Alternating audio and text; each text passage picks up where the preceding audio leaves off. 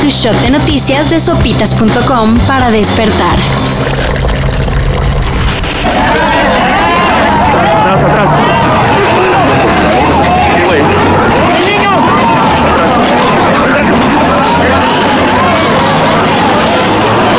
Todo mal con la policía de Chimalhuacán. Y no de apenas. En 2019, agentes municipales detuvieron a la hija de Irene Cervantes. Que en ese momento tenía solo 12 años. Dos días después, la niña apareció golpeada y con rastros de abuso sexual. Desde entonces, la señora Irene ha insistido en que haya justicia para su hija. ¿Y qué recibió?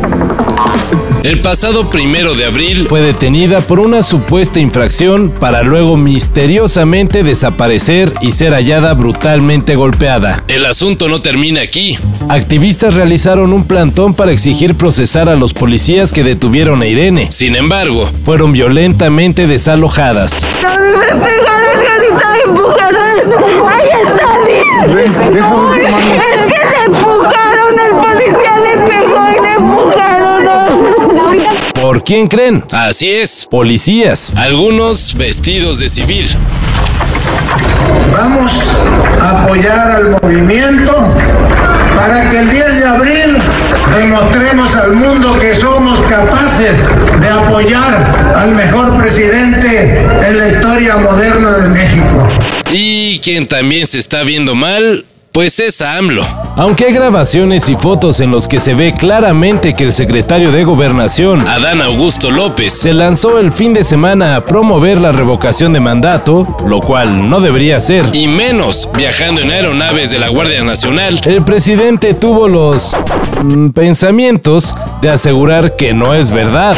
pues él está visitando los estados para cumplir con su responsabilidad, no para promover la consulta, no va a mítines. Ajá. ¿Me quieres ver la cara de estúpida? Irán podría quedar fuera de Qatar 2022 porque en el duelo frente al Líbano En las eliminatorias mundialistas, no permitió ingresar a un estadio a 2.000 aficionadas. la FIFA analiza qué castigo poner Y el máximo sería precisamente expulsarlo de la lista futbolística donde ya está alojado en el grupo B, junto a Estados Unidos, Inglaterra y el ganador del repechaje que se juega en Escocia, Ucrania y Gales. en caso que se dé la lejana pero posible eliminación de Irán. El ganón sería Italia, que por ser la selección fuera de la Copa del Mundo mejor clasificada en el ranking, ocuparía el lugar vacío. El italiano es mi idioma favorito. Vamos a aprender el Padre Nuestro en este bellísimo idioma.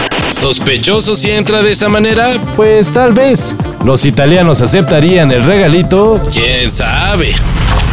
We're going to kick this country awake if it kills us.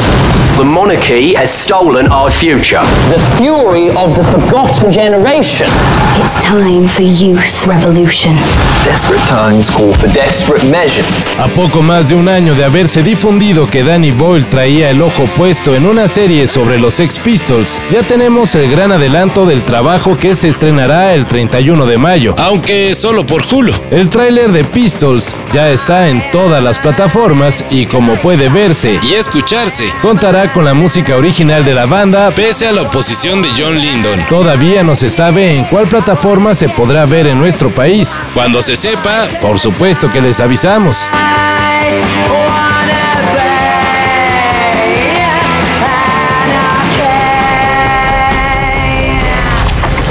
Y hablando de asuntos punk, Elina ya fue a ver cómo quedó la capilla de la hacienda de Arroyo Zarco. luego de haber sido intervenida sin autorización por una joven autonombrada artista visual y tatuadora. Como se temía, los inspectores notaron que la pintura fue aplicada por personal no autorizado. Pero todavía no se atreven a dar un diagnóstico exacto. Eso lo harán expertos en conservación y restauración, quienes ya van preparados para hacer una propuesta para restaurar Lo que se suponía. que sería una restauración. Para esto y mayor información, En sopitas.com. Cafeína. Shot de noticias de sopitas.com para despertar.